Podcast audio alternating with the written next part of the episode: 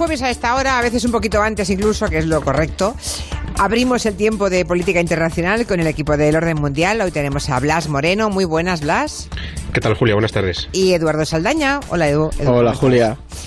Como hicimos la semana pasada, hoy también traemos una pregunta para los oyentes. Ya saben que cada semana el equipo de Orden Mundial nos pone a prueba para ver cuánto sabemos del mundo y hacen una pregunta. La de hoy tiene que ver con el debate abierto estos días precisamente, el número de médicos que tenemos por habitante, ¿verdad? Y la pregunta es, los que quieran votar, por cierto, en Twitter encontrarán las tres respuestas que ellos van a dar a la pregunta que van a plantear y a ver si aciertan ustedes. A ver, ¿cuál es la pregunta? Pues la pregunta hoy que traemos es ¿cuál de estos países tiene más médicos que España en relación a su población? Y están Francia, Corea del Sur o Portugal, que hemos visto que se debatía mucho y hemos pensado, vamos a ver cómo están el resto y a ver cuál de estos tres países tiene más médicos que nosotros. Que recuerdo, Francia, Corea del Sur o Portugal. Francia, Corea del Sur o Portugal. Yo no me atrevo a pronunciarme porque, claro, hablamos de médico por cada 100.000 habitantes. Bueno, vamos además a ver. hemos metido un asiático que eso siempre Mm. rompe un poco. Claro, esa gente eso hila muy fino. Ya, ya, ya. Bueno, pues a ver qué pasa, a ver qué dicen los oyentes. Yo no, yo no me mojo, porque seguro que no, no acierto. Eh, ya saben que eh, si quieren enviarnos una pregunta, una consulta para de política internacional, nos pueden enviar un audio, nos dejan en el WhatsApp de Gelo 638 442 081, la consulta que luego pues veremos en, en- en la próxima semana. Vamos con una primera duda que ya tenemos, que nos llegó esta semana de un seguidor que se llama Kapil Nangwani, que ha escrito un correo para preguntarnos si sabemos si ha habido alguna vez un conflicto internacional por daltonismo. Yo me he quedado un poco eh, parada al, al ver esto. O sea, ¿alguien confundiendo el rojo con el verde, eso es el daltonismo, ha provocado alguna crisis internacional? Pues no te mentimos, Julia, cuando te, decimos que esta es una de las preguntas más curiosas que nos ha llegado en estas cuatro temporadas y que desafortunadamente investigando sobre ello no hemos encontrado nada sobre si alguna vez hubo algún conflicto internacional que tuviera que ver con, con el daltonismo o que por culpa del daltonismo se, se provocara. Pero sí que hemos encontrado alguna cosa curiosa y, por ejemplo, yo esto no lo sabía y me ha parecido muy interesante y es que durante la Segunda Guerra Mundial el ejército de Estados Unidos reclutó a personas daltónicas porque se dieron cuenta de que eran mucho mejores diferenciando los camuflajes. Es decir, contaban que en las pruebas de tiro veían que a ese tipo de soldados les era mucho más sencillo identificar los objetivos. Y es porque reconocen todos los tonos de kaki. Entonces se pusieron a reclutar a un tipo de daltónicos pues para así identificar mucho mejor las posiciones de- del enemigo. Ah, qué interesante. Sí, a mí me ha parecido, me sorprendió mucho. Dije, ah, pues mira, Sí. que y, eh, relacionado con el daltonismo es la única curiosidad así internacional que hemos encontrado. Pero vamos, crisis internacionales por daltonismo, por No, confundir, no, no, eso no. Vale, vale. Bueno, sí que las ha habido con tr- malas traducciones o a lo mejor gestos que se pudieran malinterpretar, pero el daltonismo es muy fácil de corregir si alguien se confunde de un color, ¿sabes? A lo mejor una palabra es ya más complicado, en un tratado o algo. La próxima pregunta nos llega con voz. Nos gusta mucho que nos envíen la voz, que nos manden la voz, para que así escuchamos a los oyentes. Y va sobre una cosa que es la conspiración canon. Escuche, escuchen, canon. Hola, soy Ainhoa de Madrid. Tengo una pregunta para el orden mundial. Eh, he leído por Twitter eh, que la conspiración QAnon puede afectar eh, a las elecciones estadounidenses de este año. Entonces quería saber qué es esa conspiración y si verdaderamente puede afectar a las elecciones de Estados Unidos. Muchas gracias. Una supuesta conspiración llamada canon que podría afectar al resultado de las elecciones en Estados Unidos. ¿Qué hay de esto? Pues esta conspiración nació en en 2017 en un foro de internet y al principio solamente la seguían un- unos pocos foreros conspirativos, digamos, pero poco a poco ha ido expandiéndose hasta entrar de lleno en la campaña electoral. Todo esto surge de la siguiente manera. Eh, hay un, un usuario anónimo que se hace llamar Q, por eso se llama QAnon, de Q anónimo, digamos, Ah, vale. eh, que publica en ese, ese mensaje en un foro de internet diciendo ser un funcionario público del Estado con información secreta sobre, un, sobre el llamado eh, que él llama Estado profundo. Ese Estado profundo, según este mensaje, es una supuesta élite de personas progresistas que dirige el país en la sombra, al, al margen del pueblo, digamos, y de la democracia. Y esta élite incluye pues, a políticos, a periodistas, a empresarios, actores, académicos, en fin, un poco eh, el establishment, ¿no? Que Y se supone, según esta conspiración, esta élite corrupta también, además de, de controlar el poder en Estados Unidos, también posee una red internacional de tráfico sexual de menores. O sea, digamos todo lo corrupto y lo malo que se puede imaginar uno, ¿no? Entonces, según esta conspiración, esta élite en la sombra ataca y critica a Donald Trump porque es el único que se ha atrevido a oponerse a ella. Los conspirativos, evidentemente, ahí está la clave, claro. Son seguidores de Trump, evidentemente, y creen que solamente el presidente puede salvar al país del desastre al que está abocada si, si la élite, digamos, sigue manteniendo el poder, ¿no? Entonces, ¿qué ocurre? Nada de lo que se asegura en esa teoría se ha podido probar, porque es una conspiración bastante alejada de la realidad, pero es verdad que cada vez más seguidores de Trump se la creen, incluidos, por cierto, miembros importantes del Partido Republicano, y no está claro que Trump la comparta o se la crea, pero como le viene bien, pues tampoco lo ha desmentido o, condenado. ¿no? El problema es que la conclusión a la que nos lleva esta conspiración es a pensar que el sistema en general está en contra de Trump y que harán lo que sea posible para que no ganen las elecciones en noviembre. Entonces, si Trump pierde las elecciones, es muy posible que sus seguidores conspirativos crean que ha sido un fraude y que no todos los resultados porque crean que es este sistema que va contra ellos. ¿no? Sí, sí, pero ayer le preguntaron. Es un tema bastante más peligroso. Ayer le preguntaron a Donald Trump si, en fin, si cedería em, los trastos mm, correctamente y democráticamente si él perdía las elecciones.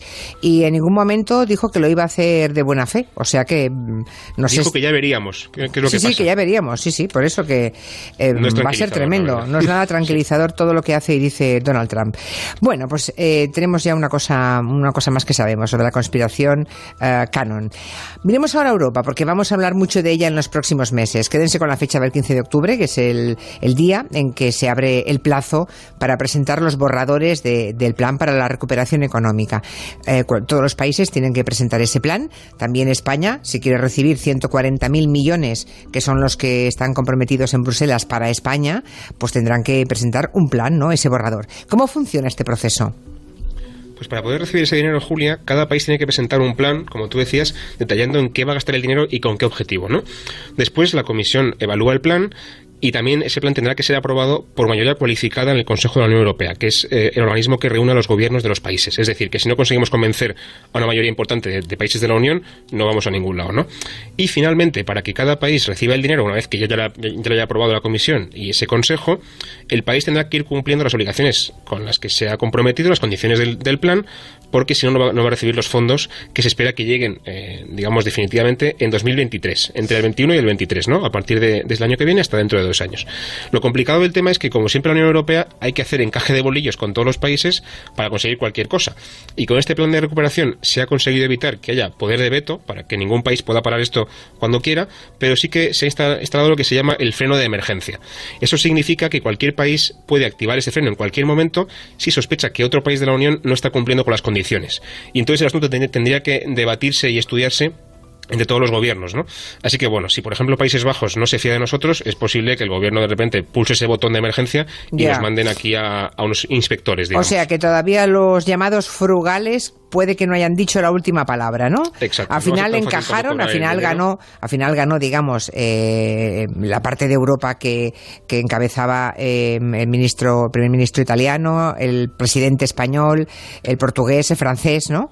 Pero se mantienen ese freno ¿eh? para los de los partidos frugales. ¿Y los requisitos que hay que cumplir para recibir ese dinero cuáles son? Pues eh, asumiendo que cada país tiene sus particularidades, evidentemente, la Comisión sí que ha dejado claro una serie de ámbitos que considera que todos deberían, pues por lo menos, incluir de una u otra forma. Julia, por ejemplo, han metido que es importante tener en cuenta la activación de las energías renovables, es decir, esos fondos tienen que destinarse a eso, modernización de los sistemas públicos, es decir, a nivel tecnológico, eh, una digitalización, mejora de las capacidades tecnológicas en materia, por ejemplo, de almacenaje de datos. También han insistido mucho en la accesibilidad a los vehículos eléctricos, pero aquí hay una cosa muy importante y es que como sabe el demonio más por viejo que por demonio, la Comisión ha emitido recomendaciones específicas para los distintos países y entre ellos España. Entonces la Unión Europea ha hecho mucho hincapié de cara a España en que se invierta en transición ecológica y digital, que se elabore un plan muy claro para mejorar la competitividad de nuestras pymes, porque España tiene mucha pequeña y mediana empresa, que se mejore también la coordinación, y esto es bastante llamativo, entre los distintos niveles de la administración. Hombre. Claro, amiga que se planifique una mejora de la capacidad del sistema sanitario y que se planee cómo se va a mejorar la liquidez de las pymes y los autónomos para preservar los puestos de trabajo. Es decir, hay que tener en cuenta esos puntos porque cuanto más cuides de ellos, más posibilidades tienes de que te lo aprueben. Pues me parece muy bien, francamente, me parecen muy buenos requisitos, tanto lo de las energías renovables, lo de la digitalización, lo de los coches eléctricos, lo de la competitividad y, por supuesto, que las administraciones, es decir, que el gobierno de España y las comunidades autónomas claro se, se, se, relacionen con normalidad y no el sin Dios que estamos viendo en los últimos tiempos eh, con la pandemia como fondo, ¿verdad? Así que, bueno, buenos requisitos y se supone que estamos preparándonos para esto, ¿no, Blas? Bueno, se supone, pero es mucho suponer. Porque como decía Eduardo, muchos requisitos muy específicos con España, el dinero no se va a repartir alegremente ni va a servir para, tapar agujeros. Y el problema es que hay cosas de las que comentaba Eduardo en las que estamos bastante mal. La principal es la que más te ha llamado la atención a ti, que es la coordinación entre administraciones. Si el dinero solo se reparte entre ministerios o comunidades autónomas y no hay planes conjuntos a, todos los niveles, pues no va a valer de mucho y la Comisión nos va a tirar de las orejas, ¿no? Además hay otra cosa que también tenemos bastante mal en España, que es que para hacer proyectos tan grandes hace falta tener muchos funcionarios y bien preparados y la administración está bajo mínimos después de muchos años de recortes. Entonces, aunque parezca chocante, no tenemos ni la costumbre ni los medios para absorber tanto dinero y, luego, eh, digamos, emplearlo de forma eficaz. Te lo pueden dar y luego lo puedes eh, emplear en, hacer aceras, pero al final lo que te interesa es que eso llegue a algo que realmente sea productivo y práctico, ¿no? Y finalmente, lo que también es preocupante en España, y también ha dicho la Comisión que es muy importante, es que es fundamental que todos los partidos políticos, o al menos los que gobiernan en algún sitio, y hablo, por ejemplo, pues entonces el PSOE, el PP, eh, los catalanes, el PNV, etcétera, un montón de partidos políticos se coordinen y remen en la misma dirección, porque si no los fondos se van a perder y no se van a destinar a proyectos prácticos, ¿no? Así que bueno, todo esto mm, es preocupante, porque no sé si estamos preparados para afrontar este reto. Bueno, eh, pues a la fuerza Orcan, si queremos esos 140.000 millones, yo es que hay una cosa en el reparto de ese dinero, no solamente de ese que ha de venir de Bruselas, reparto de dinero ahora mismo, me pregunto, sabiendo que ya se han repartido miles de millones de euros entre las comunidades, me pregunto quién está controlando ese dinero, quién está controlando que Madrid, Cataluña, eh, Aragón, Galicia esté dedicando ese dinero que además se ha dado con carácter finalista. O sea, no, no pueden especular. Pues en lugar de esto lo invierto aquí. No, no, se ha dado con un objetivo concreto finalista. ¿Quién controla que ese dinero llegue donde debe llegar, no? Eh, y si pensamos en ciento, claro, y 140 mil millones es muchísimo dinero. Claro, hay que tener un sistema de agentes públicos preparado para gestionar toda esa pasta. Y luego eh, para gestionarla, para repartirla y para controlarla, ¿no? En el buen uso. Llegamos al final muy rápidamente, a ver si han acertado los oyentes. La pregunta que habéis hecho es cuál de los siguientes países tiene más médicos que España en relación a su población. Y teníamos a Francia, a Corea del Sur y a Portugal. Ha ganado con bastante, eh, con un 44 y pico por ciento de los votos, Corea del Sur. Luego le sigue Portugal eh. con un 38 por ciento y finalmente Francia con un 17 por ciento. O sea, los españoles confían en Corea del Sur. Madre mía, pues mira, este es un mito que para el próximo libro lo metemos, Julia. Pero la respuesta correcta es Portugal. Ajá. Según los datos de la OCDE, nuestros vecinos tienen 443 médicos por cada 100.000 habitantes. Luego Francia, 324 y Corea del Sur, 233.